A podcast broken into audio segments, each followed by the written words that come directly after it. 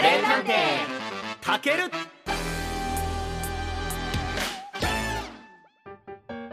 さあ今夜の悩めるカレー民はおなんとこちらはメールでいただきました。タコさんでいいのかな？えー、たけるさんこんばんは。初回放送から聞いています。ありがとうございます。えー、私はずっと好きなカレーのお店があります。それはヌアラエリアとツナパハというスリランカカレーが食べられるお店なんですが先日渡辺通り1丁目交差点近くのサンロード商店街で同じようなカレーが食べられる店に出会いました。はいありますね、えー、スリランカ家庭料理モナラというお店でしたがこのお店はヌアラエリアの系列店なのでしょうか？出されたカレーがよーく似ていました。たけるさんご存知だったら教えてください。もし違うならスリランカのカレーは皆ああいう感じなんでしょうか？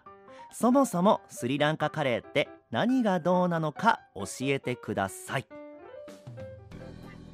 はい出ましたこのスリランカカレー問題。ねえ。あのー、まずその清川のサンロード商店街にあるモナラというお店なんですけどもあのヌアラエリアとツナパハは姉妹店ですね。でそこで修行をしたとあるスリランカ人の兄弟がいましてその兄弟が始めたのが大名のスリランカ福岡と、えー、熊本のスリランカ熊本と、えー、鹿児島にあるスリランカ鹿児島。そしてこのモナラなんですよ。4兄弟でやっているとこなんですよね。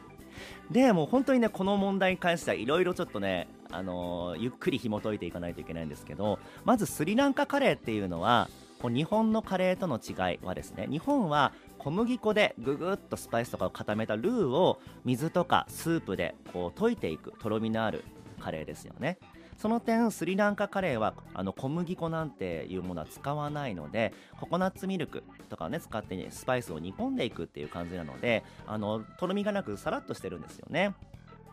あとインドカレーは油でスパイスを炒めて香りを引き出すのに対してスリランカカレーは油をほとんど使わずにそういった、ね、ココナッツミルクだとかそういった水でこうスパイスを煮込みながら香りを出していくのでもう油分も少なくてヘルシーでもあるんですよね。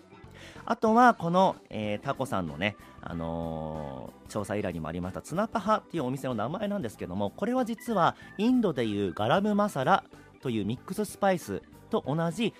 あのーツナバハっていうのはスリランカのミックススパイスの名前でトゥナパハっていうんですけどね、えー、その中にスパイスとあと特徴的な、えーと、カラピンチャっていうハーブだとかあとランペっていうハーブとかも入ってるっていうこのツナパハを使うというのも特徴ですね。あとはあの前チェレンコフさんの投稿で出てきたんです。あの僕がねあの大根のウール貝っていう副菜に入れてくださいっていうのに言ったあのモルディビフィッシュっていうねほぼ鰹節みたいなねそういったもので旨味を出していくっていうのもスリランカカレーの特徴です。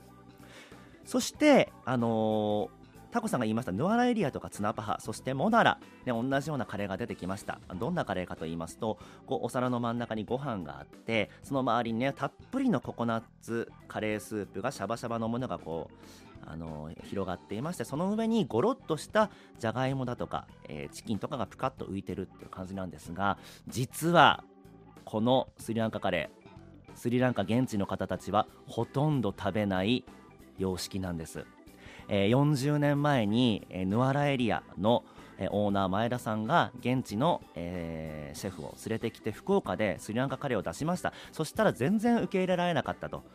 じゃあどうすればいいかと思った時にラーメンとかうどんが好きな福岡人日本人のためにもっとスープの量を増やそうとシャバシャバーのもうスープカレーみたいにしちゃおうっていうのから始まった様式なのであれはですねもう九州で独自に進化したスリランカカレーなんですよ。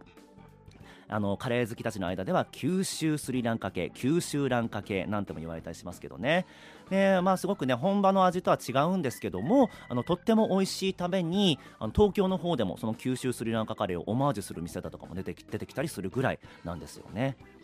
じゃあスリランカ現地の方たちがどういったものを食べてるかと言いますとお皿の真ん中にご飯があるのは同じなんですがその周りにもうね何種類ものおかずだとかカレーをこうワンプレートに盛ってそれを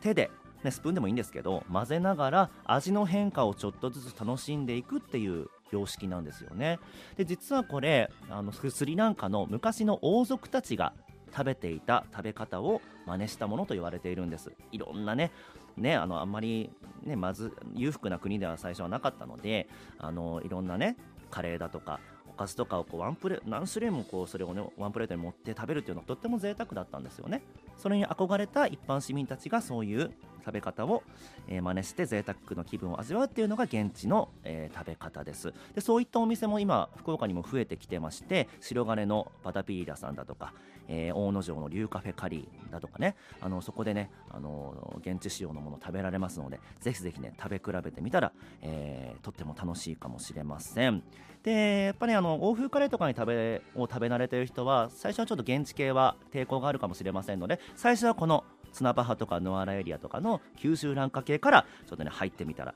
いいかもしれません。それでは今夜の華麗なる一言です。食べてみらんか？九州蘭花カレー探偵。たける季折々の花に彩られ橘山と玄界灘を望む永遠のふるさとを次の世代へ。拡張と安らぎの公園墓地。